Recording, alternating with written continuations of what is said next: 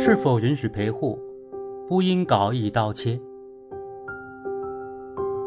近日，一位患者家属向媒体反映称，其家人在北京某医院住院期间，医院不允许家属自行陪护，只能另请护工，而护工费和额外的住宿费让自己产生了不小的经济压力。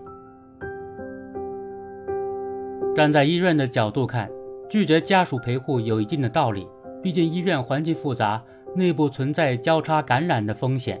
同时，医疗日益讲究精准化，陪护不再是守夜那么简单，观察病情、记录疾病指标等，陪护要求越来越高。此外，家属陪护不利于营造安静的住院环境。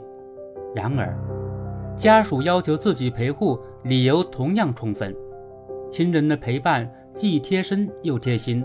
身体照料和心理呵护都更加细致，这是作为外人的护工或者医疗护理员往往不能企及的。然而，请护工和医疗护理费的花费不菲，对一些到异地看病的患者而言，家属如果不能在医院陪护，很有可能要额外负担住宿费。当然，专业的医疗护理员比较稀缺，家属花钱请来的。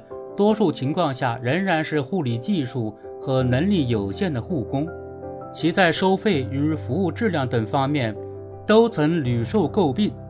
相比之下，家属是患者亲近和信赖的人，其细心耐心程度往往比护工要高得多，亲属之间也有足够的信任。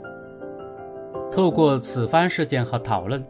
完善住院陪护制度，以谁优先等问题应该引起有关部门的重视。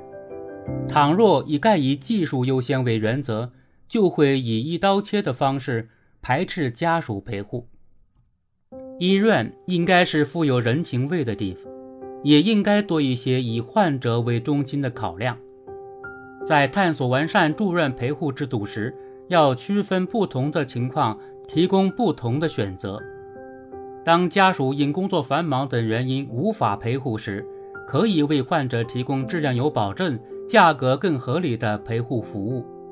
当家属希望与患者病人共度时光，或者希望通过陪护来减轻经济压力时，只要医疗方面没有禁忌，也可尽可能的满足他们的要求，而不应依据了之。